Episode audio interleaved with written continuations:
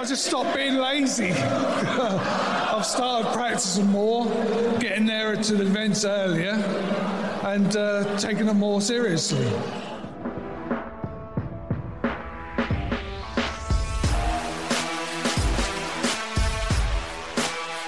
Hier ist Checkout, der Darts Podcast mit Kevin Schulte und Christian Rüdiger. Ein historischer Moment, ein Moment für die Ewigkeit, der vielleicht alles in den Schatten stellt, was die PDC bislang an Sensationen erlebt hat. Andrew Gilding, Goldfinger, gewinnt die UK Open 2023 in Minehead komplett unfassbar. Hier ist Checkout, der Darts Podcast powered bei Sport 1 zu hören auf sämtlichen Podcast-Plattformen. Natürlich auch bei meinsportpodcast.de, bei Sport 1 selbst, in der Sport 1 App und im Web. Ich bin Kevin Schult und begrüße an diesem wahrlich besonderen Märztag Christian Rüdiger. Hi. Hallo Kevin, ich grüße dich. Ja, ihr habt nicht geträumt, es ist tatsächlich passiert. Wir haben einen neuen Major Champion. Ich war heute Morgen noch nicht aufgestanden aus dem Bett. Nachdem ich wach wurde, habe ich als erstes mir nochmal den Matchstart reingezogen und äh, das ein oder andere Interview von ihm danach. Ich kann es immer noch nicht fassen.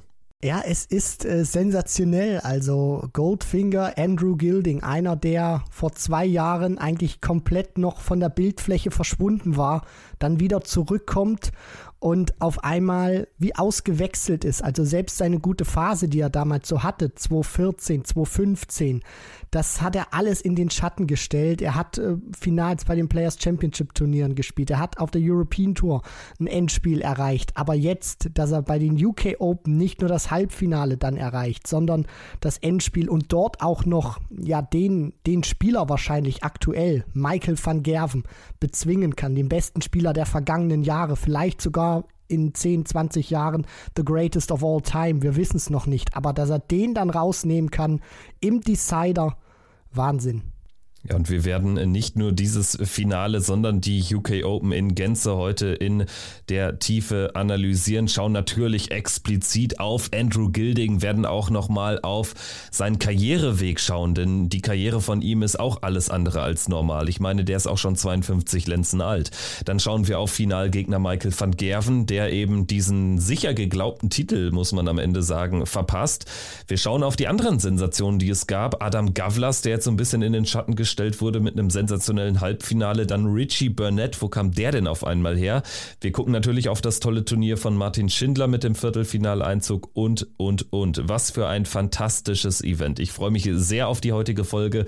Dankeschön an alle fürs Einschalten. Wer exklusive Bonusfolgen haben möchte, schaut mal bei Patreon rein. Ab drei Euro im Monat bekommt ihr dort aktuell Sonderfolgen zur Premier League jede Woche. Link ist in den Show Notes. Link haben wir auch zu unserem Discord-Channel in die Show Notes gepackt gepackt. Also kommt gerne dazu, wenn ihr euch über Darts austauschen wollt, wenn ihr über Andrew Gilding sprechen wollt, für Feedback, für Fragen etc. pp.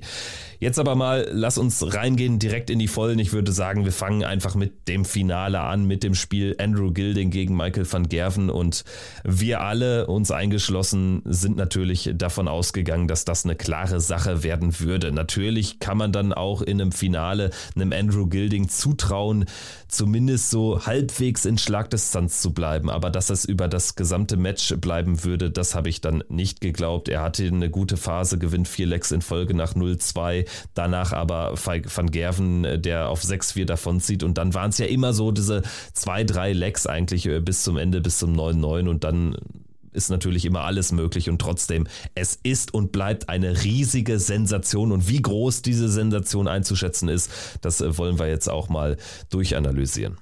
Richtig, Kevin. Also das ist ähm, unfassbar gewesen, was Andrew Gilding dann auch gespielt hat, nicht nur in diesem Finale, sondern auch über das komplette Turnier. Klar hat er bessere Auftritte gehabt, dann vielleicht auch mal Matches, wo es nicht ganz so lief nach seinen ähm, ja, ähm, Vorstellungen, aber er ist dann trotzdem durchgekommen und dieses Finale, ich finde, er hat das sensationell gespielt. Also er ist ja so oder so einer, wo du relativ schwer lesen kannst, wie es ihm geht. Aber mit dieser Bierruhe da zu stehen und egal was Van Gerven macht, egal wie es steht, ob Gilding führt, ob MVG führt, Gilding spielt immer gleich und hat immer die gleichen Emotionen und äh, Gesichtszüge.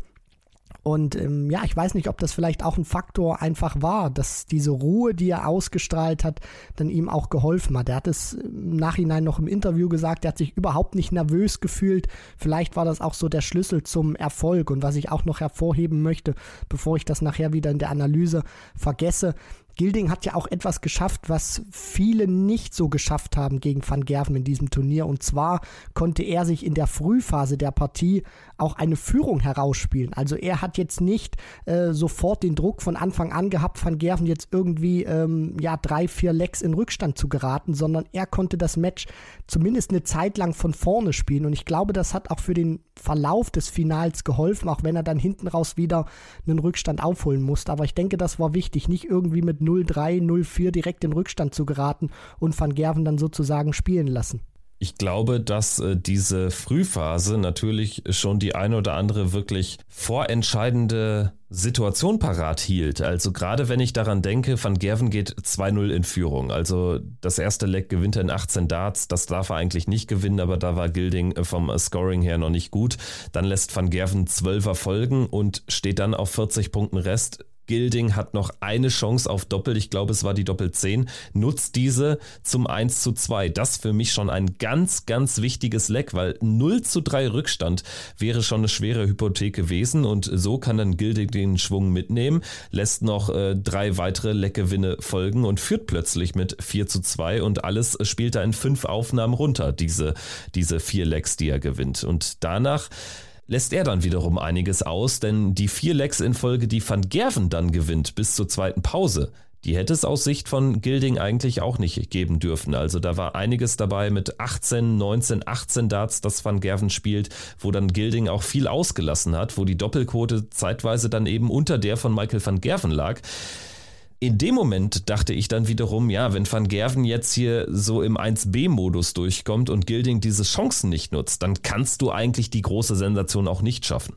Ja, ich glaube, in diesem Match kam auch äh, viel zusammen. Also Gilding hat, finde ich, gut angefangen. Wenn wir uns jetzt mal so die, die erste Session auch anschauen, danach noch so vielleicht so das erste, zweite Leck äh, zu Beginn der zweiten Session, da war Gilding auch gut drauf, fand ich. Vom Scoring, da hat das mit den Doppeln dann auch, wenn man sich das in der Gänze anguckt, so nach der ersten Session, fand ich auch gut äh, funktioniert. Also das war dann auch so ein Niveau, wie er das gegen Martin Schindler unter anderem gezeigt hat, wo ich fand auch die Doppel 12 hat da immer gut funktioniert funktioniert bei Goldfinger. Und ich meine, über so eine Distanz ist das klar. Van Gerven hat auch mal Doppel ausgelassen, die ihn dann Lecks gekostet haben. Also das ist auch eine Partie, die in beide Richtungen hätte gehen können. Gilding hatte danach auch so eine Phase, wo Van Gerven auch vier Lecks in Folge gewinnen kann, was du auch gesagt hast, wo Van Gerven in diesen vier Lecks nur eins unter 15 spielt ähm, mit dem 14 Data, der Rest zweimal 18, einmal 19. Also das zeigt auch, beide haben da was ausgelassen, beide haben sich auch ein bisschen schwer getan. Aber, und das fand ich dann eben auch interessant, weil genau in dieser Phase, wo Gilding nicht so gut war, wo Van Gerven dann auch Lex gewonnen hat, wo er auch nicht das Niveau gespielt hat, was er sich vorstellt, dachte ich mir dann, okay, vielleicht gibt es jetzt sowas, was man von Gilding schon gesehen hat in den ja, vergangenen Monaten bei Major-Turnieren, wo er dann so äh, nach einem guten Start dann immer mehr abbaut in so einem Match. Das hat man ja auch beim Matchplay gegen den Bully Boy auch so ein bisschen gesehen, hinten raus, wo Smith das Ding dann noch gewinnen konnte, ob er das halten kann. Aber er hat sich da wieder grandios herausgezogen und am Ende muss man sagen, hat er auch, was diesen Gesamteindruck anbelangt, hat er ja zumindest besser gespielt als Van Gerven, weil, die, weil Gilding gewinnt am Ende 10, äh, 11 Lecks. Und von diesen 11 Lecks, die er gewinnt, spielt er nur zwei über 15 Darts. Also er hat da in der Frühphase, ich gehe das mal ganz kurz durch, Gilding gewinnt die ersten 15, 15, 14, 14, dann spielt dann 13 Darter, dann 17, 15, dann 16, 13, dann nochmal 15, 13. Also der spielt nur zwei Lecks, die schlechter sind als ein Average von über 100 Punkten, die er gewinnt. Und wenn man sich Van Gerven mal anschaut, der hat viele 18 Data dabei gehabt, der hat 19 Data dabei gehabt, der hat, also der, der hat auch von der Anzahl von den gewonnenen Lecks, von der Qualität her, war Gilding da deutlich besser unterwegs als MVG und das finde ich schon beeindruckend. Ja, also die äh, Statistik ist wirklich insgesamt sehr interessant, weil sie sagt nämlich auch etwas anderes aus und zwar Michael van Gerven war in diesen Legs, die Gilding gewonnen hat, trotzdem immer nah dran. Er stand nur einmal im High-Finish-Bereich. Das war Leg Nummer 14, was Andrew Gilding dann zum zwischenzeitlichen 6 zu 8 checkt. Da stand Michael van Gerven in dem Moment, als Gilding checkt. Da steht van Gerven auf 110 Punkten Rest. Ansonsten van Gerven immer auf einem Ein-Dart-Finish oder Zwei-Dart-Finish, also das ist dann einfach für ihn so ein bisschen unrund gelaufen auch. Ne? Er gewinnt viele Lecks, die er schlechter spielt als die, die er verliert. Ja, du, du sprichst es da auch schon an. Das ist auch ein Stück weit kurios. Aber auf der anderen Seite muss man auch irgendwie sagen, jetzt nichts Ungewöhnliches, was man von Van Gerven vielleicht kennt. Also, dass er jetzt auch wirklich Lecks dabei hat, wo er dann mal zwei klare Darts aufs Doppel hat und die auslässt. Das hat man in der Vergangenheit schon gesehen bei ihm und jetzt hat er es halt wieder gemacht. Also das ist so irgendwie, es ist ein bisschen schwierig zu greifen von Van Gerven. Scoring-technisch war das sicherlich auch gut von ihm, war das auch so, wie er sich das vorgestellt hat. Klar gibt es dann immer Aufnahmen, wo er nicht, nicht so glücklich ist oder dann sagt, ja, in der Phase habe ich vielleicht nicht ganz so gut gespielt. Aber in der Gänze betrachtet war das schon ein ordentlicher Auftritt. Aber er hat dann zu viele Fehler gemacht, die ihm das Match gekostet haben. Und das ist ja bei Van Gerven jetzt nichts Ungewöhnliches mehr. Das hat er schon in der Vergangenheit gezeigt. Ich kann mich da auch immer ganz klar an dieses Match gegen Cross erinnern bei der WM 2018, wo er auch viele Möglichkeiten hatte auf Doppel, viel ausgelassen hat und dann so auch das Match ähm, ja, verloren hat. Und hier war es jetzt gegen Gilding auch so, soll aber äh, nicht die Leistung von Andrew Gilding schmälern, aber es zeigt einfach auch Van Gerven, war in diesem Match nicht ganz so dieses Monster, was man von ihm auch ja kennt. Das war keineswegs. Das zeigt natürlich auch der Average. Der war im Laufe des Turniers in eigentlich allen Spielen deutlich besser. Michael van Gerven am Ende bei 96 Punkten, Gilding bei 95. Das ist also de facto kein Unterschied. Und es zeigt sich eben, dass Michael van Gerven einfach ja so eine nicht ideale Verteilung der, der ähm, Leckgewinne hatte. Also Van Gerven gewinnt 10 Lecks und 5 davon in mehr als 5 Aufnahmen die er eigentlich nicht immer gewinnen darf. Andrew Gilding gewinnt nur zwei Lecks in mehr als fünf Aufnahmen von elf, also eine deutlich geringere Quote. Und das finde ich einfach extrem spannend. Also Michael van Gerven hat viele Lecks, die er nicht gewonnen hat, besser gespielt als die, die er gewonnen hat, wo er dann häufig eben nach 12 oder 15 Dart eben auf einem, auf einem ein- oder zwei Dart-Finish stand und das hat ihm am Ende nicht geholfen und Andrew Gilding kommt hier durch am Ende mit 11 zu 10. Wir müssen über die Schlussphase noch sprechen, also aus dieser zweiten Pause kommt Gilding zunächst gut raus, schafft das wichtige 5 zu 6 in 13 Darts, dann aber Michael van Gerven, der sich zwei weitere Lecks schnappt und dann 8 zu 5 führt und danach ist es ein 6 zu 2 Run für Andrew Gilding in einem Major-Finale gegen Michael van Gerven. Das das ist schon ein dickes Brett. Und dass es dann so richtig eng werden würde, dass dann jetzt auch Weltranglistenpositionen und Karriereverläufe bis dato völlig egal sein sollten. Das war dann spätestens nach Leck Nummer 18 klar, 9 zu 9. Andrew Gilding hatte ausgeglichen zum ersten Mal seit dem 4 zu 4. Ja, das ist ähm, vollkommen richtig, was du da auch ähm, sagst. Und was ich auch sehr interessant fand, ist, dass Gilding genau das gemacht hat, was Nathan Aspinall beispielsweise nicht schaffte in seinem Spiel gegen Van Gerven, als er dann Break äh, geschafft hat, aber dann eben danach nicht den Anwurf bestätigen konnte oder das Leck danach. Und Gilding schafft es eben in dieser Phase, die du beschrieben hast, mit diesem 6 zu 2 Run, immer zwei Lecks in Folge zu gewinnen. Und das hat ja dann auch geholfen, wenn du einen Break geschafft hast, das mit dem eigenen Anwurf zu bestätigen, nicht Van Gerven sofort wieder das nächste Leck zu geben, weil dann wäre es auch nicht diese dramatische Schlussphase gewesen. Und am Ende ist das dann einfach auf Messerschneide. Van Gerven spürt, das wird eng, er muss produzieren, das ist dann kein Selbstläufer und dann entscheidet es einfach, wer hat die besseren drei, vier, vielleicht fünf Minuten. Und Gilding fand ich war da richtig gut eingestellt. Gerade dann, wo es in diesen Decider ging, fand ich, war der sehr griffig, hat einen guten ersten Dart gehabt. Da hast du ihm auch angesehen, er hat begriffen, um was es jetzt geht. Er hat gemerkt, ich stehe hier in einem Major-Finale und ich weiß nicht, ob ich da nochmal hinkomme. Ich muss jetzt zupacken. Für Van Gerven ist das ja ein, Final, ein Finale von vielen gewesen. Der wird auch in Zukunft noch viel spielen. Aber Gilding hat, hast du, finde ich, angemerkt, jetzt begreift er, um was es geht, jetzt will er richtig zupacken. Das hat er davor auch schon verstanden. Aber hier, finde ich, hat er jetzt gemerkt, jetzt musst du alles reinlegen, spiel die besten Darts, die du hast.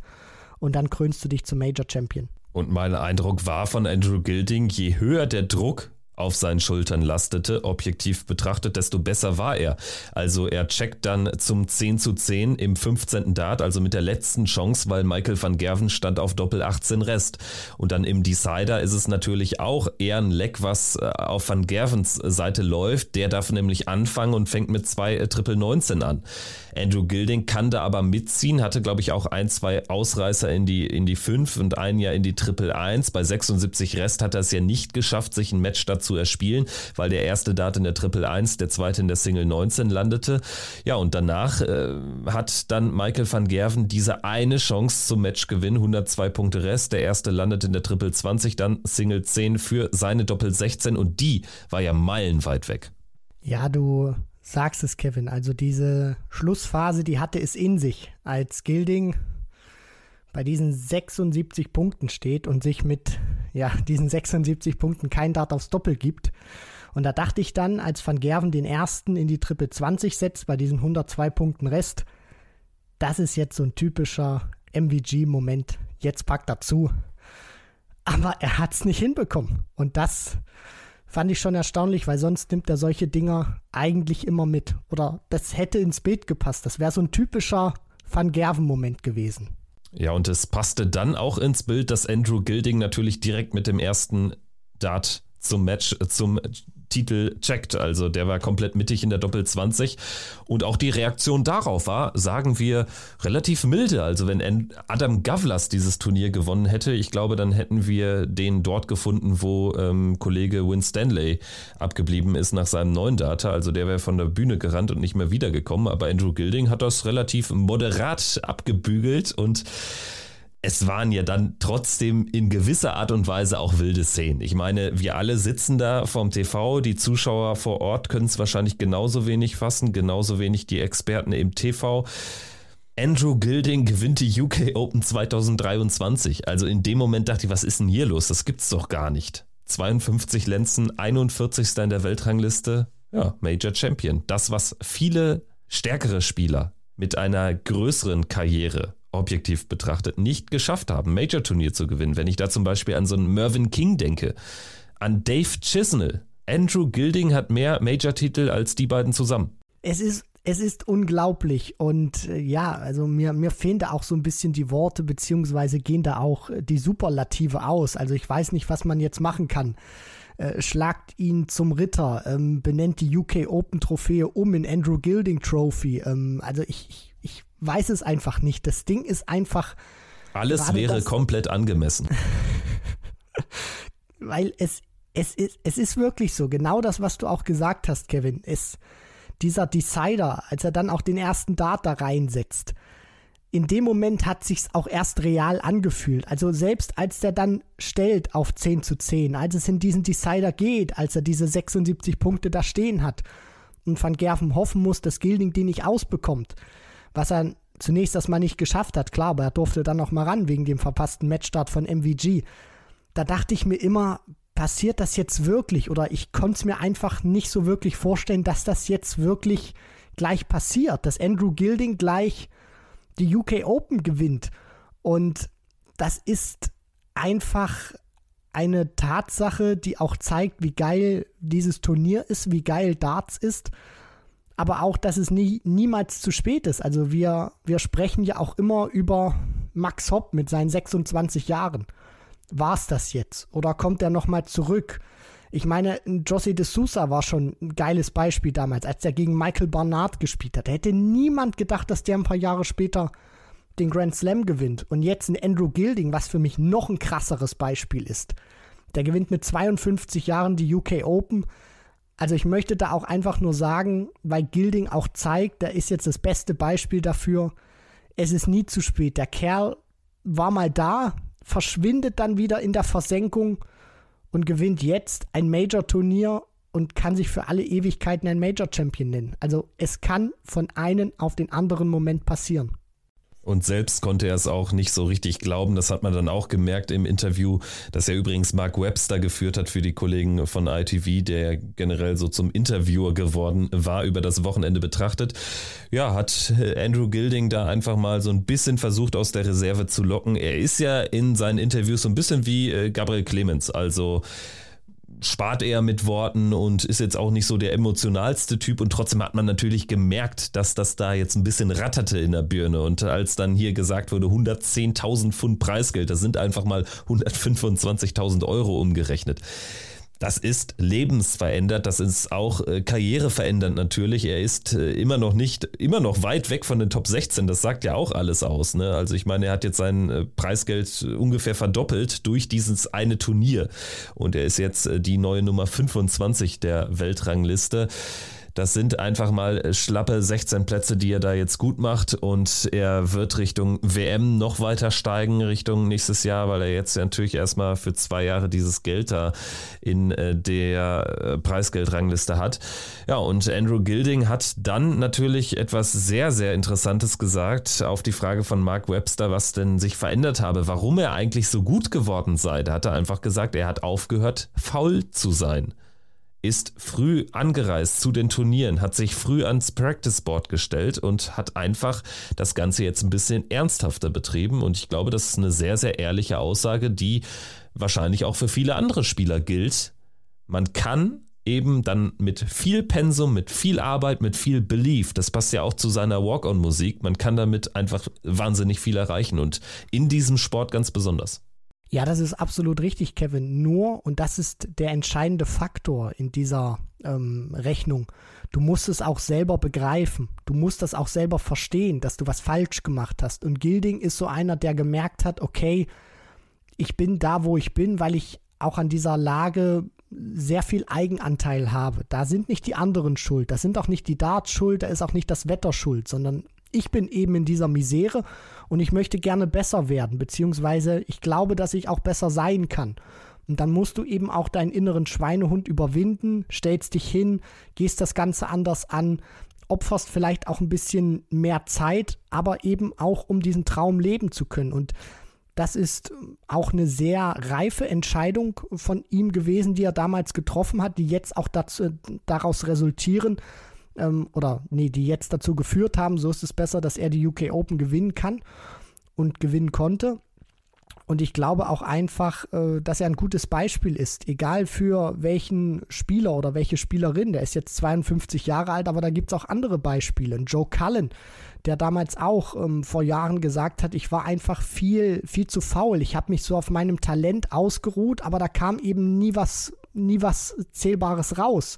Und dann hat er sich eben hingestellt, hat das Ganze ernsthaft betrieben und ist dann auch einer gewesen, der sich in die Top 16 spielen konnte, der dann auf der European Tour sich ähm, ja in die Setzliste spielen konnte, der da auch äh, Turniere gewonnen hat, der jetzt auch Major Champion ist. Also das zeigt ja sowohl Cullen als auch Gilding, diese ungefähr 20 Jahre trennen im Alter, dass es immer funktioniert, wenn du eben diesen Glauben an dich selber hast, aber auch merkst, dass du vielleicht ein bisschen was falsch machst. Und das ist eben eine ganz wichtige, wichtige Erkenntnis, weil ich glaube, es gibt auch, ähm, ja, da, da draußen Spieler, die wollen hoch hinaus, aber die merken einfach vielleicht nicht, dass sie was falsch machen oder dass sie vielleicht ein bisschen trainingsfaul sind und sich so aus diesen Lorbeeren, die sie immer bekommen, die sie hören, so ein bisschen ausruhen. Und Gilding zeigt mit 52, selbst in dem Alter ist es nicht zu spät. Hinstellen, die äh, Stunden abspulen, das professioneller, seriöser angehen und dann kann man davon auch ernten. Ja, und Darts ist natürlich auch vielleicht für den eher etwas fauler veranlagten Spieler eine gefährliche Sportart, weil natürlich viel auch über Touch geht, über Gefühl, über dieses jahrelange eingeübte ähm, werfen aufs Board auf die Triple 20 und trotzdem macht es eben in den allermeisten Fällen. Es gibt sicherlich die ein oder andere Ausnahme. Wir müssen jetzt noch nicht äh, wieder über Gary Anderson sprechen, ob er viel oder wenig trainiert. Aktuell macht er auch wieder mehr und es läuft wieder besser, aber definitiv. Also ich glaube, es ist äh, dann wirklich der entscheidende Faktor, wie viel bist du auch bereit zu investieren wie viel deiner Zeit opferst du, um dann tatsächlich auch in einem höheren Alter nochmal auf ein neues Level zu kommen. Und Jose de Sousa war schon ein guter Vergleich. De Sousa hat ja wirklich auch überhaupt nichts gerissen über Jahre, Jahrzehnte und ist plötzlich Major Champion und Andrew Gilding ist halt nochmal eine andere Qualitätsstufe. Ich meine, der kommt von 41 in der Weltrangliste. Das ist komplett verrückt und wir hören jetzt nochmal in einen weiteren sehr schon, schönen O-Ton rein von ihm aus dem Interview mit Mark Webster. Da hat er nämlich dann auch nochmal einfach rausgehauen, ja, jetzt gewinne ich halt alle Major. Also Andrew Gilding, der wird noch richtig lustig. Uh, being a major champion, what, how much more can you achieve now, Andrew? What's this done for your confidence? Well, now I've got to win them all, haven't I? Gute Aussage. Und plötzlich wird der cool hier, Andrew Gilding. You are a major champion. You're 2023 UK Open Champion, Andrew Gilding. Andrew Gilding, was für ein Ding. Jetzt hat er sogar Charme und Humor nach diesem Titel. Und Robbie, nie war es passender. Gold, don't stop believing. Ist das was, was du jedem Dartspieler, jedem Sportler mitgibst? Don't stop believing? Jedem Menschen, egal worum es geht. Das ist nicht nur im Dart so.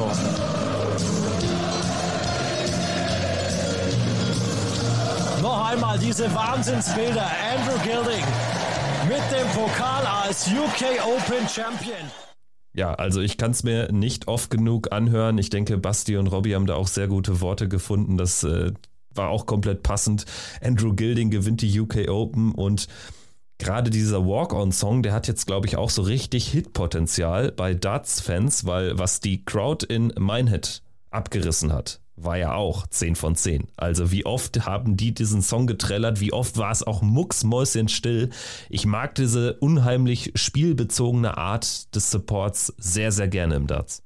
Ja, also man muss schon sagen, der Walk-On war schon vor seinem Triumph bei den UK Open geil, den er immer gehabt hat über die Jahre hinweg. Ich habe den dann auch äh, damals äh, gesucht, wo er so eine richtig runde Phase hatte, dann auf YouTube, um den mir anhören zu können. Also der hat schon wirklich Flair, dieser Song. Aber das Ding ist halt immer, das geht so, so ein bisschen unter, wenn du eben nicht einer bist, der dauerpräsent ist im TV oder der jetzt einen großen Erfolg hat. Und jetzt ist Andrew Gilding eben im kompletten Rampenlicht und dann schauen die Leute auch mehr drauf. Dann entdecken sie auch, hey, du hast ja einen richtig coolen Walk-on-Song. Ja, den hat er schon äh, über ein Jahrzehnt, aber er ist halt jetzt erst richtig rausgekommen, weil er jetzt der UK Open Champion ist. Und es ist eine wunderschöne Geschichte. Auch das Publikum, finde ich, hat sich super verhalten. Man hat auch gemerkt, sie haben schon Interesse daran, dass Andrew Gilding nochmal so ein Ding gewinnen kann. Ob er das jetzt wirklich schafft, weiß ich nicht aber er hat ein gutes Mindset, wie ich finde. Er dreht da nicht durch und er verstellt sich auch nicht, sondern der hat das in dem Moment einfach gefühlt.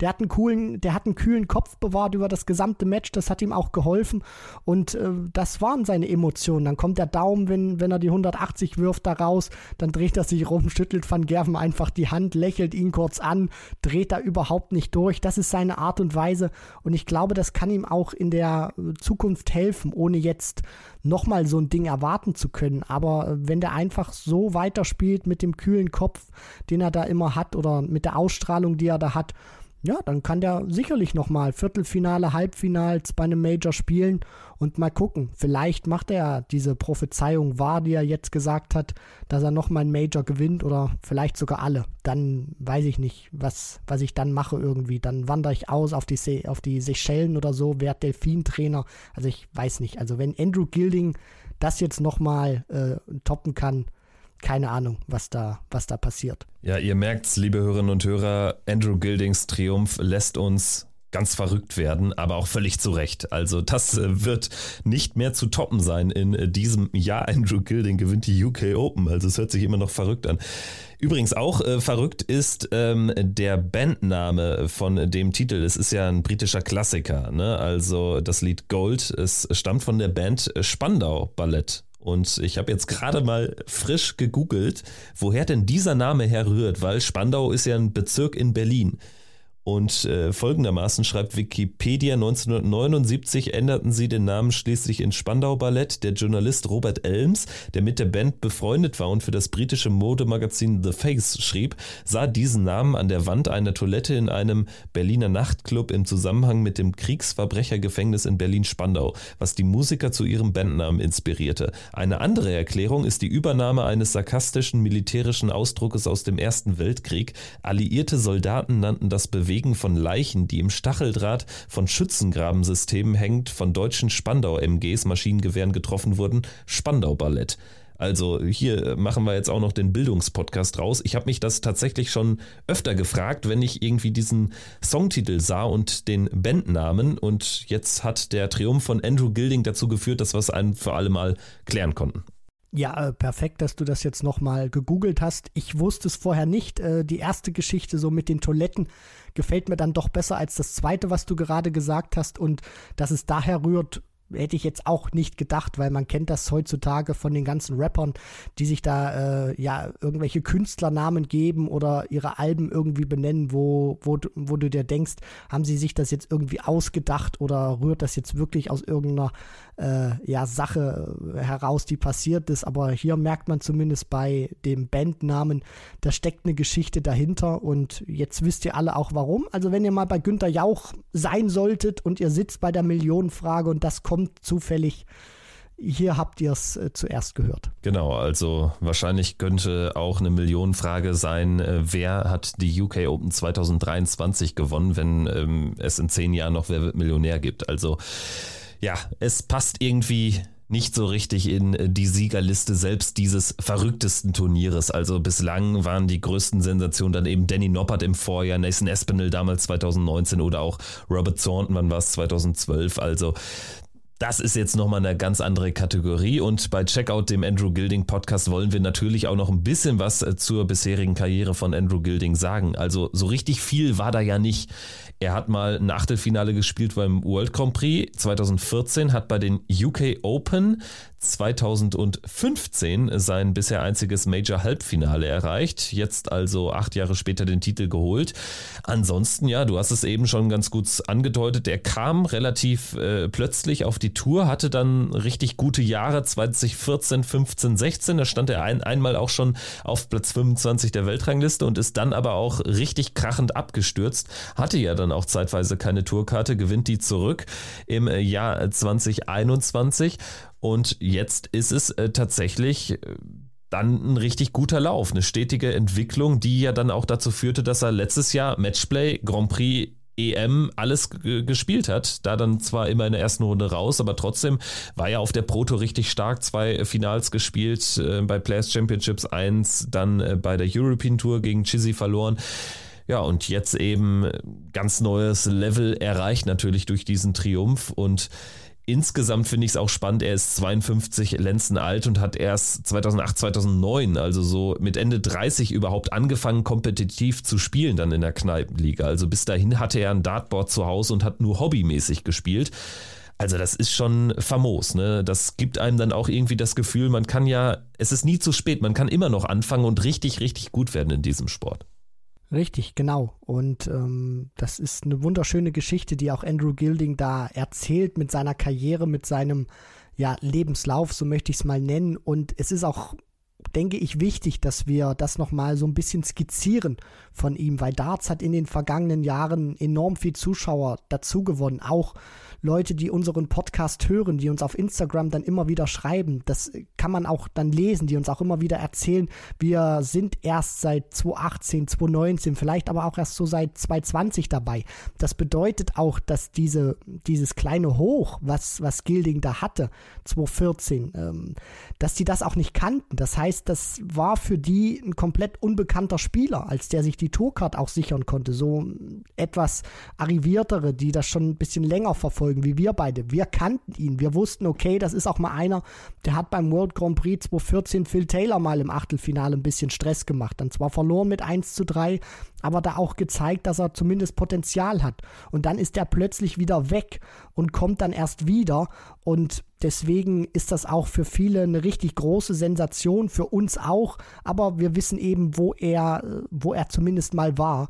Und es ist eine schöne Geschichte, die er da geschrieben hat. Und man darf ja auch nicht vergessen, gelernter Metzger, Andrew Gilding. Also auch das passt irgendwie so zu ihm, so ein, so ein Arbeiterjob, äh, möchte ich es möchte jetzt mal nennen, wo er auch wirklich kräftig auch immer, ähm, ja, so sozusagen, ähm, ja, geschuftet hat und dann äh, ist er jetzt irgendwie um 110.000 Pfund reicher und äh, verdient mit Darts seinen Lebensunterhalt. Das ist einfach eine schöne Geschichte. Ja, und übrigens sein TV-Debüt hat er gegeben und da schließt sich dann auch der Kreis 2011 als Rileys Qualifikant bei den UK Open, damals noch in Bolton. Zwölf Jahre später holt er sich den Titel. Gut, ich würde sagen, damit hätten wir jetzt genug über Andrew Gilding gesprochen, auch wenn man gar nicht genug über ihn reden kann. Ich würde es nochmal in den größeren Zusammenhang setzen wollen. Ich habe gestern den Take aufgebracht bei Twitter in der ersten Reaktion, dass es für mich die größte Geschichte in der Darts-Geschichte, äh, die größte ähm, Sensation in der Darts-Geschichte ist. Würdest du mitgehen? Oh, das ist, ähm, das ist schwierig, weil wir hatten schon große Geschichten auch, ähm, die wir im Darts gesehen haben. Ich erinnere mich da an Kirk Shepard, der das WM-Finale erreichen konnte. Vollkommen aus dem Nichts damals. Aber er hat eben das Ding nicht gewonnen. Bei Gilding ist es jetzt so, er hat eben diesen Pokal auch gewonnen. Ähm, dann weiß ich noch, äh, Anfang der 2000er Jahre, äh, als äh, Phil Taylor damals gegen einen sehr unbekannten ähm, Spieler beim World Grand Prix rausging. Mir fällt jetzt der, der Name gerade Andy Callaby? Genau, Andy Callaby. Und dann hieß es im Kommentar, Andy Callaby Remember the Name, also merkt euch den Namen, von dem kann man noch was hören. Ja hat ja bei dir nicht geklappt, Christian. Nee, das hat, das hat gerade nicht geklappt. Und man merkt ja auch, da ist da nicht viel nachgekommen, so irgendwie. Aber bei Gilding hat das jetzt nochmal einen ganz anderen Faktor, weil der irgendwie nicht in einem Finale stand oder einen großen Run hatte, sondern er konnte das jetzt voll edeln. Also ich glaube, das ist immer ein bisschen, ein bisschen Interpretationssache. Was ist für wen die größte Geschichte? Ich will mich jetzt nicht ultimativ festlegen, auch wenn ich das gerne mache. Deswegen sage ich, Gilding ist eine der größten Sensationen, die wir im Dartsport hatten. Und ich denke, darauf kann sich jeder einigen, äh, der das hört. Damit bin ich auch komplett einverstanden. Gut, dann schauen wir mal vielleicht als nächstes nochmal kurz auf Michael van Gerven. Also wir müssen nicht mehr über das Finale sprechen. Da wird er selbst natürlich auch komplett devastated sein. Also das wird ihn sicherlich sehr, sehr wurmen, weil er natürlich auch ein hungriger Spieler ist, trotz seiner vielen Titel. Und ich meine, er hatte das Ding ja eigentlich halb im Sack. Klar, nach der Halbfinalauslosung mit, mit Vandenberg war irgendwie klar, dass es ein sehr einseitiges Finale auf dem Papier geben würde. Gavlas gegen Gilding im Halbfinale Nummer 1, für beiden die Chance ihres Lebens. Danach Van Gerven gegen Vandenberg natürlich das Topspiel und trotzdem war ja da auch irgendwie klar, dass Van Gerven sowas von im Kopf von Dimi ist, der seit Jahren nicht gewinnen kann gegen, gegen MVG und das hat sich dann auch im Halbfinale gezeigt. Und dann gehst du als Michael van Gerven als haushoher Favorit in dieses Endspiel, verlierst es. Und am Ende bleibt dann irgendwie eine große Enttäuschung, obwohl er ein herausragendes Turnier gespielt hat. Ich meine, er hat ja auch an, an knackigen Auslosen nichts aus, Auslosungen nichts ausgelassen mit Dave Chisnell, danach gegen Martin Klärmarker. Das war so die höchste Hürde aus dem 3 zu 6 Rückstand. Danach gegen Luke Humphreys das Spiel. Was war es dann im Viertelfinale? Nathan Espinel und dann Dimitri Vandenberg. Also wie gesagt, nichts ausgelassen sehr souverän durchgekommen, mal abgesehen von äh, der Anfangsphase des Spiels gegen Klärmarker. Ja, und dann verlierst du im Finale gegen Gilding. Was bleibt aus Sicht von Michael van Gerven? Ja, das ist äh, eine gute Frage. Ich denke, die Enttäuschung wird bei ihm überwiegen, weil davon, dass er ein gutes Turnier gespielt hat, kann er sich nichts kaufen. Er misst sich selber an Titeln und er wird auch sagen, okay, bis dahin war alles okay, aber ich habe eben dieses eine entscheidende Leck dann zum Schluss nicht äh, gut genug gespielt in seinen Augen, beziehungsweise dann eben diese Doppel 16 verpasst, um das Match zu gewinnen. Für ihn wäre es auch ein wichtiger Erfolg gewesen, um die UK Open nach 2020 dann auch endlich wieder ja, im, im Sack zu haben, was ihm jetzt nicht gelingen konnte. Und er hätte damit auch wieder einen großen Titel gehalten. Stand jetzt hätte er Premier League, er hätte Matchplay, Grand Prix und Players Championship Finals. Somit hätte er jetzt auch den fünften ähm, Major-Titel gehalten, zumindest noch. Das wäre ihm auch wichtig gewesen und deswegen wird bei ihm auch die Enttäuschung überwiegen. Er wird dann wahrscheinlich wieder sagen, I can only blame myself. Er hat auch recht, klar. War ein gutes Turnier, aber eben nicht der Ausgang für Van Gerven. Und äh, das wird er auch so sehen. Ich habe das Finale erreicht, alles schön und gut, aber ich habe den Job äh, sozusagen nicht erledigt. Ja, und anders als Andrew Gilding hat Michael van Gerven eben dann auch die großen Namen rausnehmen müssen. Gilding hatte ja auch wirklich, das gehört dann auch zu weit dazu, schon Losglück. Ne? Also da war kein großer Name dabei, da war so viel Mittelklasse mit Brandon Dolan, da war der zuvor wirklich stark aufgelegte Martin Schindler, der dann allerdings gegen Gilding alt aussah im Viertelfinale, sprechen wir gleich noch über den Deutschen.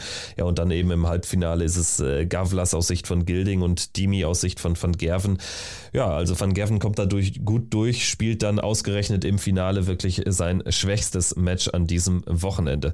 Sprechen wir ansonsten noch über zwei positive Überraschungen oder vielleicht auch sogar Sensationen. Adam Gavlas, der Halbfinalgegner von Andrew Gilding, er gewinnt zuvor ein wirklich auch zum Teil denkwürdig spannendes Match hinten raus gegen Rob Cross, ein intensives Match mit 10 zu 8 im Viertelfinale, das natürlich ein Riesensieg, der größte Sieg in der Karriere von Adam Gavlas. Auch zuvor wirklich knackige Duelle gewonnen gewonnen gegen den 16-jährigen Luke Littler oder auch dann äh, 10 zu 3 überraschend deutlich gegen William O'Connor, teilweise dann auch an den 100 oder über den 100 Punkten gespielt im Average.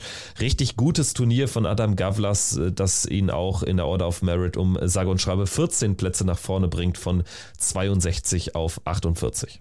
Allgemein muss man sagen, genau wie bei Gilding gilt das gleiche auch für Gavlas. Du brauchst als Spieler eines solchen Formates brauchst du auch das entsprechende Losglück. Also wenn du da wie Van Gerven, Chizzy, Humphreys, Espinel, Vandenberg bekommst, dann geht das auch irgendwann nicht mehr gut, zumindest auch in dieser Konstanz. Und Van Gerven hat diese Qualität, dann all diese Spieler auch rauszunehmen. Aber bei Gavlas, der hätte vielleicht eingeknackt, aber ob es dann mehr gewesen wären, das hätte ich ähm, ja bezweifelt, beziehungsweise dann auch stark interveniert.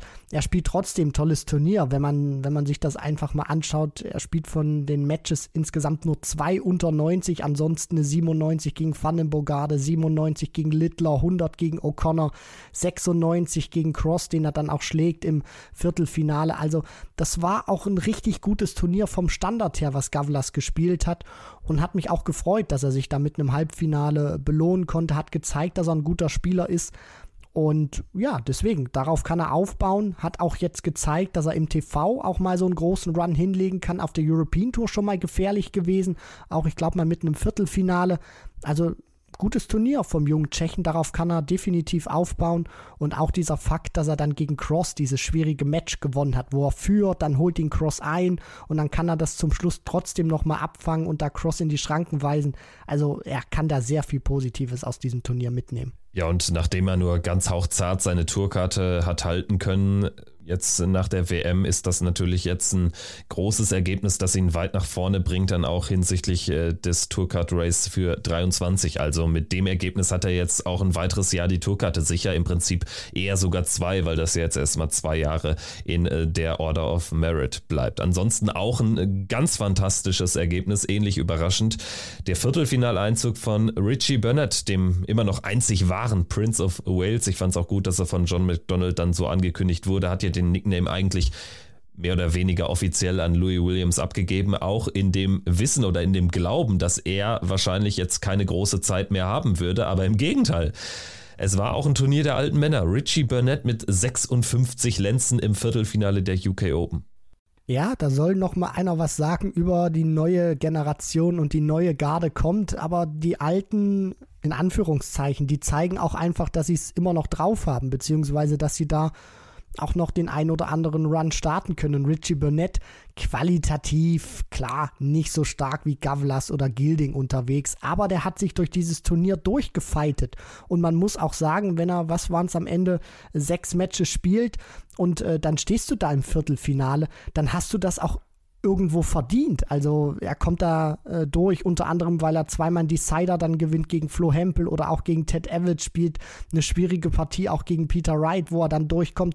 Der hat sich mehr durchgebissen, als spielerisch zu glänzen, aber er ist eben auch durchgekommen. Und da muss man sagen, Chapeau, dass er das nochmal im Tank hatte. Vielleicht war es der letzte große Aufgalopp von Richie Burnett gewesen bei einem TV-Turnier, aber es war schön, da nochmal so ein bisschen, ja, die Uhr zurückzudrehen, weil er war ein fantastischer Spieler damals gewesen in den 90ern, wenn man sich da auch seinen Wurfrhythmus anguckt. Das war damals noch deutlich flüssiger. Dann hat er später mit Dartitis zu kämpfen gehabt. Deswegen sieht das heute auch so ein mehr oder weniger stack sich aus, beziehungsweise wird so gefühlt über die Jahre jetzt noch schlimmer mit, mit seinen Ausholbewegungen, aber dass er das noch so kontrollieren kann, um dann nochmal in ein Viertelfinale im TV einzuziehen, das ist großartig und deswegen hat er auch da meinen Riesenrespekt ja, spielt das ganze Turnier über so Mitte 80. Das reicht ihm auch, um Peter Wright zu bezwingen. Und das äh, Spiel von der Statistik her auch wirklich äh, total bemerkenswert. Äh, Burnett führt 7-3, gewinnt am Ende 10-8, rettet sich irgendwie über die Ziellinie. Und im Prinzip spielt er alles in sechs Aufnahmen. Also bis auf zwei Lecks braucht er immer sechs Aufnahmen für seine Leckgewinne, während Peter Wright am Ende acht Punkte besser steht im Average knapp 500 Punkte mehr geworfen hat, über diese 18 Lecks verteilt. Und das Problem war bei, bei Snakebite einfach, dass er seine Lecks dann häufig sehr souverän entscheidet. Fast alles in, in äh, vier oder fünf Aufnahmen, also viel schneller als Richie Burnett. Und er spielt dann immer dann deutlich schlechter, wenn er eigentlich sich mal hätte einen Break holen müssen oder so. Also Ähnliche Geschichte wie in dem Finale zwischen Gilding und Van Gerven, nur hier noch viel eklatanter aus Sicht von Peter Wright, der einmal mehr auch dann enttäuscht. Also da war sicherlich einiges drin. Gerade nach der Auslosung fürs Achtelfinale hättest du dir aus Sicht von Peter Wright wahrscheinlich viel mehr noch ausrechnen können. Wahrscheinlich gilt das auch für seinen schottischen Landsmann Gary Anderson, der mir insgesamt aber wieder deutlich besser gefallen hat, auch von der ganzen Körpersprache. Am Ende hätte das gewinnen müssen, wahrscheinlich gegen Dimitri Vandenberg, nachdem er sich da gut reinkämpft, hat dann da zu viele Chancen ausgelassen. Da wäre dann viel möglich gewesen. Also dann hätte er ein Viertelfinale bekommen gegen Burnett. Gary Anderson wäre dann wahrscheinlich auch ins Halbfinale gekommen. Also ja, bei, bei den verbliebenen Spielern da wird er sich ärgern, dass er es nicht in die Runde der letzten acht geschafft hat. Das auf jeden Fall. Auf der anderen Seite überwiegt bei mir mehr der positive Aspekt bei Gary Anderson. Wenn man sich anschaut, der spielt drei Matches, scheidet im Achtelfinale aus, aber er spielt eben auch gegen keine Unbekannten. Also er spielt gegen James Wade, gegen Kim Heibrechts und gegen Dimitri Vandenberg. Und man muss sagen, in der aktuellen Verfassung, in der Gary Anderson auch ist, dass er diese drei Matches, die er da hat, dass er da überhaupt durchkommt um sich bis ins Achtelfinale zu spielen und dann knapp gegen Vandenberg scheitert, das ist äh, ja auch bemerkenswert. Das muss ich ganz ehrlich so sagen, auch wenn wir hier über einen zweifachen Premier League und äh, WM-Champion sprechen. Aber dass er da durchkommt, erst gegen Wade, erst gegen Heibrechts, da auch überzeugen kann und gegen Vandenberg knapp scheitert, das spricht auch für ihn und das macht vielleicht auch Hoffnung jetzt für die Pro Tour ETC, weil da muss er jetzt wirklich Gas geben, um sich dann auch ja für die größeren Turniere noch qualifizieren zu können in diesem Jahr. Gucken wir vielleicht noch ganz kurz auf die anderen äh, großen Namen. Weltmeister Michael Smith rausgegangen im Achtelfinale. Nee, sorry, in der, im Sechzehntelfinale, eine Runde zuvor, also am Samstagnachmittag gegen Luke Humphreys. Das natürlich eine bittere Auslosung verliert im äh, Decider.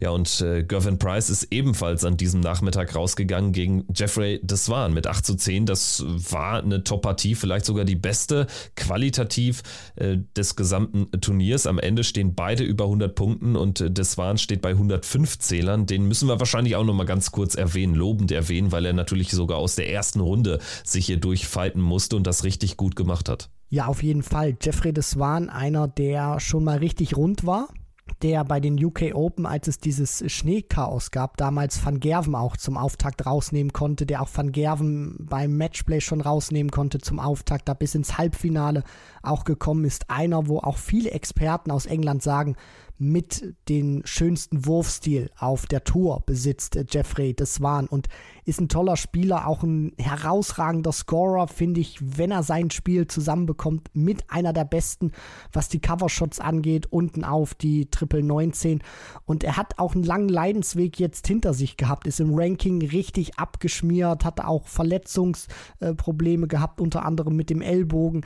und dass er da jetzt gegen Gervin Price auch so eine Partie zeigen konnte, wo er den alten Jeffrey Deswan, die alte Black Cobra, endlich mal wieder aus dem Sack lassen konnte. Das hat mich gefreut für ihn. Ist einer, der vom spielerischen Potenzial deutlich höher angesiedelt werden muss, als er ja ähm, auch aktuell oder als es die vergangenen äh, Wochen, Monate wiedergespiegelt haben und ich hoffe, dass dieses Turnier, dass dieses Match auch gegen Price so ein kleiner Turnaround ist, weil das ist ein ganz gefährlicher Spieler, gerade auch wenn der sich jetzt über die Pro Tour dann mal zu großen Turnieren spielen sollte. Der hat das Potenzial, den willst du nicht in der ersten Runde bekommen und ich hoffe, dass er sich auch irgendwann wieder in diese Regionen spielt, wo er hingehört. Mindestens Top 25 ist das ein Spieler. Ja, ich glaube auch, er kann so einen ähnlichen Karriereverlauf nehmen wie Martin Schindler in den letzten zwei, drei Jahren. Das traue ich ihm zu, hat jetzt die Tourkarte verloren.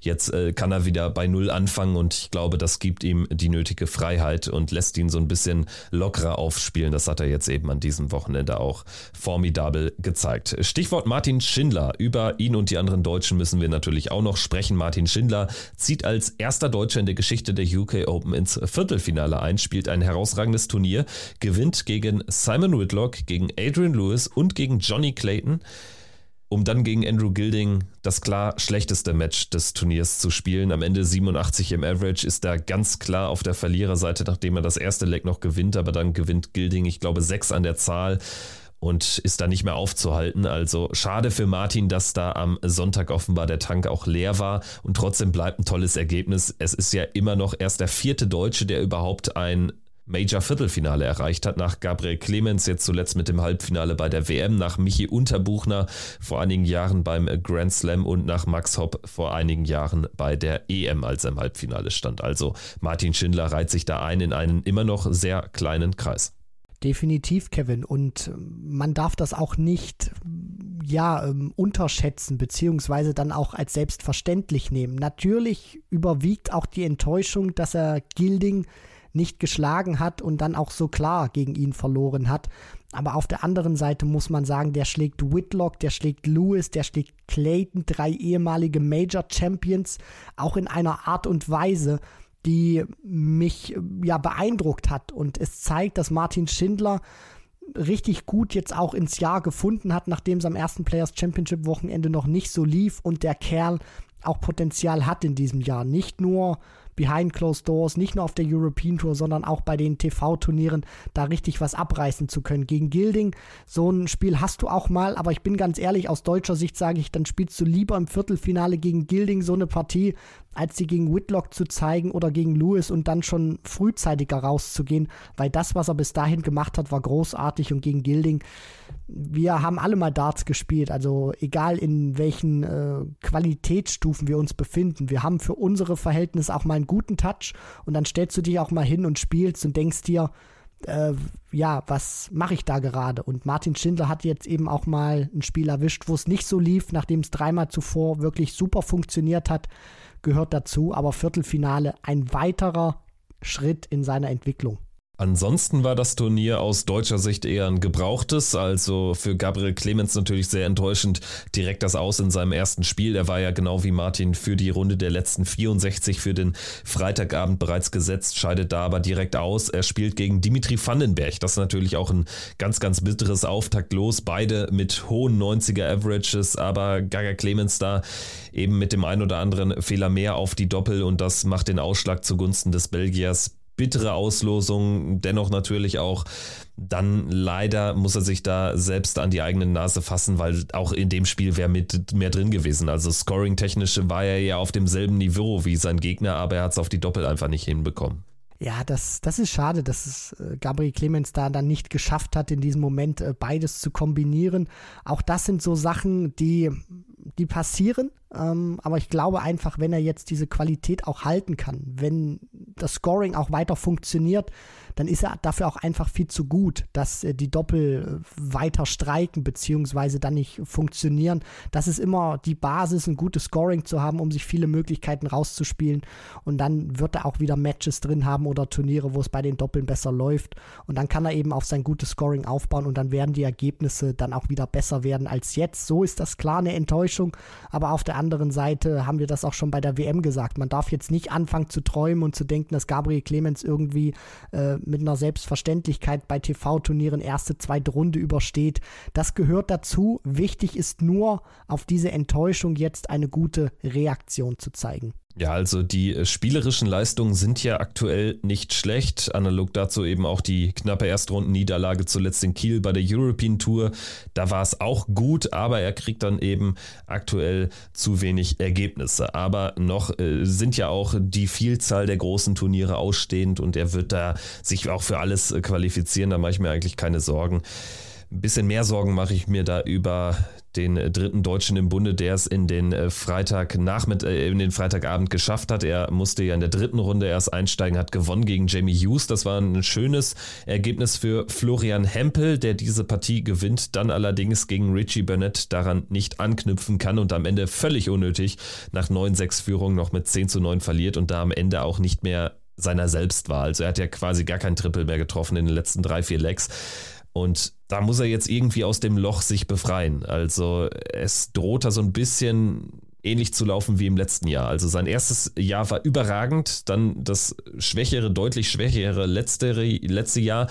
Dann allerdings auch irgendwie gerettet durch die WM-Teilnahme, durch die gute WM auch, aber er kriegt da jetzt den Schwung überhaupt nicht raus aus äh, dem Dezember des äh, Vorjahres. Also ist ein schlechter Start ins Jahr 2023 für Florian Hempel sagen wir es mal so, es ist nicht ganz optimal und es äh, hätte auch besser laufen können. Ich versuche da immer das Positive auch mitzunehmen. Ich meine, allein, dass er diese, dieses Match gegen Jamie Hughes gewinnen konnte, das war schon ein Erfolg und da ist auch viel bei ihm abgefallen. Und das hat man auch vorher nicht so als selbstverständlich erachtet, beziehungsweise auch haben wir da Flo nicht zum Favoriten gemacht, auch eben wegen seiner nicht so ähm, ja optimalen Form gerade. Das ist schon mal wichtig, dass er diese Hürde auch nehmen konnte. Klar, dann gegen Burnett, da rechnest du dir dann auch noch ein bisschen was aus. Die Schlussphase lief dann auch nicht so, aber trotzdem, es war was Positives dabei das nehmen und umwandeln auch in Energie und jetzt auch das, was du gegen Burnett nicht gut gemacht hast, analysieren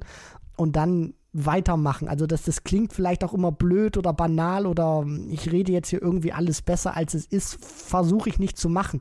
Ich glaube einfach, dass man als Sportler immer diese positiven Momente und sind sie auch nur so klein, dass man die einfach nehmen muss, um dann als nächsten Step in der Entwicklung zu betrachten. Und da ist dieser Sieg gegen Hughes, glaube ich, mehr wert, als diese Niederlage gegen Burnett. Sprechen wir noch über die anderen Deutschen im Bunde. Da war es auch kein Erfolgsturnier, sagen wir so, allen voran nicht für Ricardo Petretschko, der wirklich mit einem ganz schwachen Auftritt kam da nie in die Partie in Runde 2 gegen Jelle Klaassen raus. Ansonsten haben wir noch Daniel Klose, der hat ein Spiel gewonnen, das ist gut. Ich denke, zweite Runde, das ist so, das soll, was er erfüllt hat, ist da ins Preisgeld gekommen durch einen Auftakterfolg über Jacques Labre mit 6 zu 3 und verliert dann mit 3 zu 6 gegen Mario van den Bochade, der allerdings auch sehr, sehr gut unterwegs war. Also das war dann doch ein gutes Turnier für Daniel Klose gilt eben nicht für den angesprochenen Ricardo Petretschko, gilt auch nicht für Lukas Wenig, der gut reinkommt gegen Jeffrey de Swan ausgerechnet, aber dann am Ende noch glatt 3-6 verliert und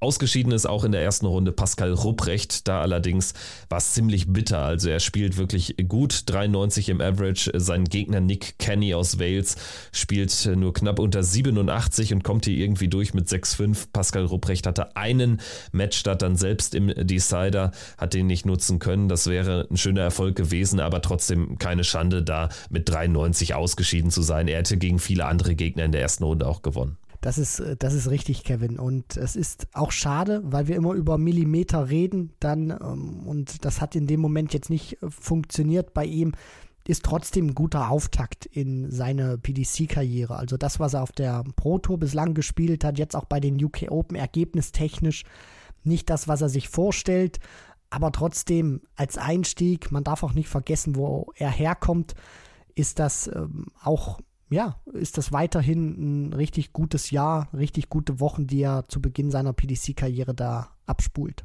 Ganz kurz dann auch noch die Würdigung von den zwei besten Rileys-Qualifikanten. Das waren die zwei 16-Jährigen, die sich als einzige Spieler aus dem Pub in die vierte Runde gespielt haben. Toller Erfolg für Thomas Banks. Das war eine fette Überraschung. Bekommt dann, dann als Geschenk auch noch ein Match mit Gervin Price auf der Hauptbühne. Toller Auftritt am Ende von dem 16-Jährigen, genauso wie von Luke Littler. Bei dem hat man es eher so ein bisschen erwartet. Das ist natürlich so the next big thing im englischen Darts. Das haben wir über Leighton Bennett auch schon ge gesagt, das haben wir über viele andere schon gesagt, aber Luke Littler scheint schon wirklich eine hohe Qualität zu haben, wenn er da so auftruft, gegen wirklich auch arrivierte Spieler durchkommt, wie zum Beispiel in der dritten Runde gegen Richie Erdhaus in einem richtig äh, spannenden Match am Ende mit 6 zu 5 gewinnt und auch dann im äh, Viertrundenspiel gegen Adam Gavlas richtig gut aussieht. Also die beiden Youngstars sind zusammengenommen 15 Jahre jünger als der spätere UK Open Champion zusammengerechnet und äh, spielen hier hier fantastisch. Adam Gavlas gewinnt mit 97 im Average 10 zu 8 gegen Luke Littler. Der spielt sogar über 100.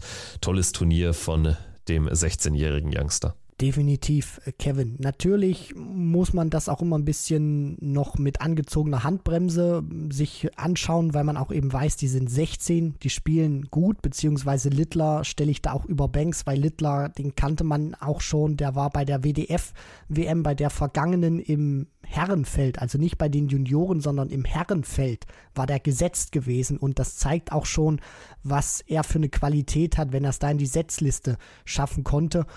Und ja, jetzt gilt es auch einfach zu beobachten, gerade am Beispiel Luke Littler, wie der sich eben entwickelt, weil wir hatten viele ja, potenzielle Next Big Things oder gute Spieler, Leighton Bennett unter anderem, der jetzt auch überhaupt nicht mehr an das anknüpfen kann, was er noch 2018, 2019 damals äh, von den Medien sozusagen versprochen wurde oder auch von den Insidern. Äh, dann fällt mir unter anderem auch ein früher World Youth Championship im Finale gegen Van Gerven, James Hubbard oder auch Aaron Monk. Da hat man auch immer gesagt, Mensch, die könnten doch später was, was richtig Großes werden. Und das ist nicht passiert. Littler hat noch viel vor sich, aber die Anlagen, das, was er bislang zeigt, das ist sehr viel, vielversprechend. Gut, ich würde sagen, damit hätten wir jetzt alle großen und kleineren Themen der UK Open besprochen. Wir schauen jetzt gegen Ende der Folge natürlich, wie es gewohnt seid, nochmal kurz auf den aktuellen Stand in der Premier League. Da geht es ja dann am Donnerstag auch schon weiter in Liverpool mit dem Spieltag Nummer 6. Nach fünf Spieltagen ergibt sich ein recht klares Bild an der Tabellenspitze. Michael van Gerven hat die jetzt gefestigt durch den zweiten Erfolg, durch den zweiten Tagessieg in Folge. Er gewinnt gegen Gavin Price, Nathan Aspinall und Johnny Clayton in Exeter holt sich also fünf weitere Punkte und ist das Maß der Dinge in der Premier League. Glaubst du, er wird daran anknüpfen können, wird da jetzt ungeachtet der Finalniederlage gegen Andrew Gilding so weitermachen, wie er es bislang gespielt hat in der Premier League, ja auch sehr dominant. Er hat jetzt insgesamt äh, drei Spiele verloren nur und äh, die auch dann jeweils erst im Decider. Also er hat in jedem seiner Spiele mindestens fünf Lecks gewonnen bislang in der Premier League. Ja, davon gehe ich aus. Van Gerven wird jetzt nicht einbrechen, weil er so ein Gefühl auch kennt aus der Vergangenheit. Also selbst in dieser dominanten Phase oder dann, wo es auch nicht so lief, muss man trotzdem sagen, dass Van Gerven da immer auch eine gute Antwort äh, parat hatte, beziehungsweise dann auch immer noch äh, ja, Ergebnisse erzielt hat, von denen andere träumen würden. Und bei Van Gerven haben wir da über eine Krise gesprochen. Also der wird da jetzt äh, nicht irgendwie lange äh, darüber nachdenken, sondern sich sagen, okay, Chance habe ich verpasst und jetzt geht es eben ähm, zum nächsten Ziel, das eben verfolgen. Die Partie in Liverpool gegen Clayton zum Auftakt äh, wird schwierig, weil Clayton ja auch einer ist, äh, wo wir wissen aus der Vergangenheit, der hat Van Gerven schon äh, ein bisschen Stress gemacht. Also den spielt er vielleicht nicht ganz so gerne wie Dimitri Vandenberg. Van Gervens Auftaktgegner zuletzt war ja Gervin Price. Das war zuvor das Finale an Nacht 4. Jetzt ist es äh, sein Auftaktgegner Johnny Clayton und gegen den hat er jetzt im Finale von Extra gespielt. Also das auch eine interessante Randnotiz. Ich bin gespannt auf den Auftritt von, von Clayton, der jetzt äh, sich deutlich verbessert gezeigt hat, ja auch jetzt so richtig angekommen ist in der Premier League mit dem Finaleinzug in der Vorwoche. Bin gespannt, ob er Van Gerven fordern kann. Über das äh, Format, über dieses Best of 11 Format ist natürlich ohnehin alles möglich und trotzdem, ja, so, so ein paar äh, Geschichten ergeben sich ja jetzt schon, gerade wenn ich hier auf äh, Spiel Nummer 1 in Liverpool blicke. Peter Wright jetzt nach fünf Spielen, nach fünf Spieltagen immer noch mit null Punkten, also hat jeweils sein Erstrundenspiel verloren, jetzt zuletzt auch gegen Johnny Clayton mit einem Matchstart, 5 zu 6 rausgegangen. Jetzt spielt er gegen Gervin Price und der Druck wird natürlich von Woche zu Woche nur größer. Ja, das ist absolut richtig. Und äh, Peter Wright hat wenig Raum für Fehler. Jetzt schon an Spieltag 6. Ich bin gespannt, welches Set Darts er auspackt. Hatte auch nach, dem UK, nach den UK Open oder bei den UK Open gesagt, dass er sich aktuell mit äh, keinem Set Dart äh, wirklich wohl fühlt. Also keine Ahnung, wie viel man dem Glauben schenken darf oder nicht. Auf jeden Fall ist es so, dass er mit Gervin Price eine verdammt schwierige Hürde hat, für den es jetzt auch wieder besser läuft, spielerisch, aber auch von der Präsenz auf der Bühne. Und für Peter Wright gilt einfach, egal wie, einfach dieses Viertelfinale gewinnen. Und davon rede ich jetzt nicht Statement setzen, irgendwie 105er, 110er Average spielen, selbst wenn er, ich übertreibe jetzt mal, mit einem 70er Average da durchkommt gegen Price. Vollkommen Wumpe. Einfach irgendwie die ersten Punkte einfahren. Das und nichts anderes zählt für Peter Wright. Stichwort Darts, da würde ich nochmal kurz nachhaken. Also ich meine, er spiegelt ja genau das dann auch in seinem Spiel wieder. Ne? Also, dass er sich mit keinem so richtig wohlfühlt, hat ja jetzt auch gegen Richie Burnett mehrere Sets wieder gespielt. Und man hat so ein bisschen den Eindruck, er spielt mit allen so ganz okay, aber mit keinem richtig gut. Weil es ist ja jetzt auch nicht der Peter Wright, der jetzt irgendwie hier reihenweise 85er Averages ins Board knallt. Er spielt ja teilweise echt passabel, aber er, er erntet unheimlich wenig und es gibt so äh, sehr wenig besondere Momente, sagen wir es so. Ja, das ist genau das, was wir jetzt auch bei den UK Open gesehen haben gegen Richie Burnett. Er spielt halt Lex wirklich gut, wo er vollkommen souverän ist, aber er schafft es dann auch nicht mal gegen den Anwurf oder dann auch in einem Moment, wo es dann richtig zählt, da zu sein. Und das ist etwas, was man von Peter Wright jetzt auch ja in den vergangenen Jahren nicht so kannte, zumindest in der Konstanz. Er hat immer mal Phasen gehabt, wo es nicht so lief, aber trotzdem spricht es ja dann auch für dich, wenn du zweimal Weltmeister werden kannst, wenn du es Masters gewinnst, wenn du das Matchplay unter anderem gewinnst, dass du auch diesen Killerinstinkt in den wichtigen Momenten hast und der fehlt ihm aktuell. Er gewinnt gefühlt so auch Lex souverän, auch vollkommen zurecht, wo er gut spielt, aber dann hat er einfach zu viele Lecks auch dabei, wo er dem Gegner dann auch gar keinen Druck geben kann oder kein richtiger Faktor ist. Und das schlägt sich dann nieder, weil irgendwann kommt dann auch mal so ein Leck, wo du bei eigenem Anwurf nicht so stabil bist und das dann eben verlierst und dann kannst du eben nicht kontern, weil du vielleicht beim, ja, beim Versuch zu breaken auch überhaupt nicht in die Triple reinkommst. Zweites kleines Sorgenkind vielleicht auch in der Premier League mittlerweile Chris Doby. Der hatte ja den ersten Abend gewonnen, noch nach dem Masters-Triumph direkt nachlegen können. Seitdem immer in der ersten Runde raus und bringt er jetzt auch nicht mehr den allerhöchsten Standard. Also das ist schon eher so wieder der Doby im Normalformat, sagen wir es so. Also kriegt aktuell auch nicht so richtig die Ergebnisse hin, verliert jetzt auch relativ früh bei den UK Open gegen Brandon Dolan und bleibt eben bei den fünf Punkten stecken. Wie ist so dein Eindruck von Hollywood? Ja, ich fand jetzt auch, dass in oder in der letzten Nacht, die er da gespielt hat gegen, gegen Dimitri Vandenberg, da war es ja auch am Ende ein guter Schnitt, den er da gespielt hat. Aber es ist eben so, die, diese, diese Qualität oder der Average ist dann auch ein Stück weit egal, weil hier geht es darum, gerade im Viertelfinale ist immer dieser Überlebensmodus. Also du, du musst irgendwie sehen, dass du da was Zählbares rausbekommst und diese erste Hürde nehmen, um dann zumindest mit zwei Punkten aus diesem Spieltag rauszugehen. Und Doby hat das jetzt bis auf seinen ersten Spieltag, wo er den Tagessieg hatte, nicht geschafft. Und da muss man sich schon die Frage stellen. Er hat damals das Momentum mitgen mitgenommen und jetzt ist eben die Frage, ob Chris Doby wirklich so einer ist, der das Format Premier League hat. Und da rede ich jetzt nicht von Averages, sondern einer, der wirklich konkurrenzfähig ist über die Gesamtanzahl von 16 bzw. 17 Wochen. Ob das wirklich einer ist, der Woche für Woche auch das Format hat, Premier League zu spielen. An einzelnen Abenden kann er das, das hat er gezeigt. Aber er ist bislang noch den Beweis schuldig geblieben, dass er auch wirklich ein dauerhafter Contender in so einem Premier League-Format sein kann.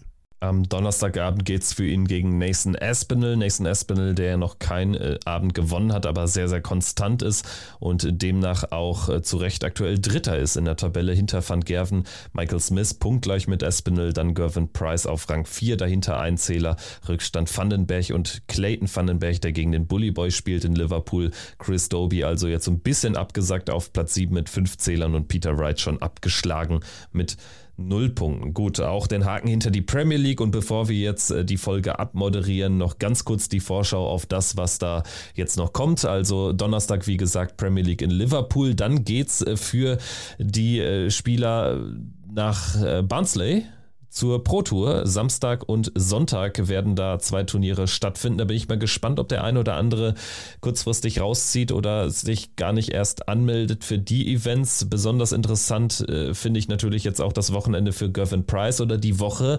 Donnerstag Premier League, dann Samstag, Sonntag Barnsley Pro Tour und Montag würde dann für ihn der Qualifier für die European Tour 5 und 6 anstehen. Das gleiche gilt für Dimitri Vandenberg. Also da werden wir dann mal sehen, ob der eine oder andere sich das das vielleicht auch schenkt. Bin ich mal gespannt. Aber das soweit der Blick auf das nächste Wochenende. Ansonsten haben wir Nordic and Baltic mit dem zweiten äh, Turnierwochenende und der Auftakt der Asien-Tour. Also es gibt auch abseits der, der großen Jungs da die ein oder andere Geschichte, die wir dann im nächsten Podcast nächste Woche dann aufbereiten werden. Und bis dahin machen wir natürlich aber auch am Freitagmorgen wieder eine Sonderfolge zur Premier League zu Spieltag 6 in Liverpool, die dann exklusiv bei Patreon. Ja, das soweit der Fahrplan jetzt erstmal für die nächsten Tage. So sieht's aus, Kevin. Da freue ich mich. Und ähm, ja, jetzt habt ihr alle noch ein bisschen Zeit, dann auch nachdem ihr den Podcast gehört habt in den nächsten Tagen, so ein bisschen das Ganze zu verdauen, was in Minehead passiert ist. Ich sag's nochmal, es ist tatsächlich passiert. Andrew Gilding ist ein Major Champion, gewinnt die UK Open 2023. Und das war Checkout, der Darts Podcast powered bei Sport 1 am 6. März. Und wir beenden die Folge mit zwei Wörtern, mit zwei Namen. Und die heißen Andrew und Gilding. Macht's gut. Ciao. Ciao.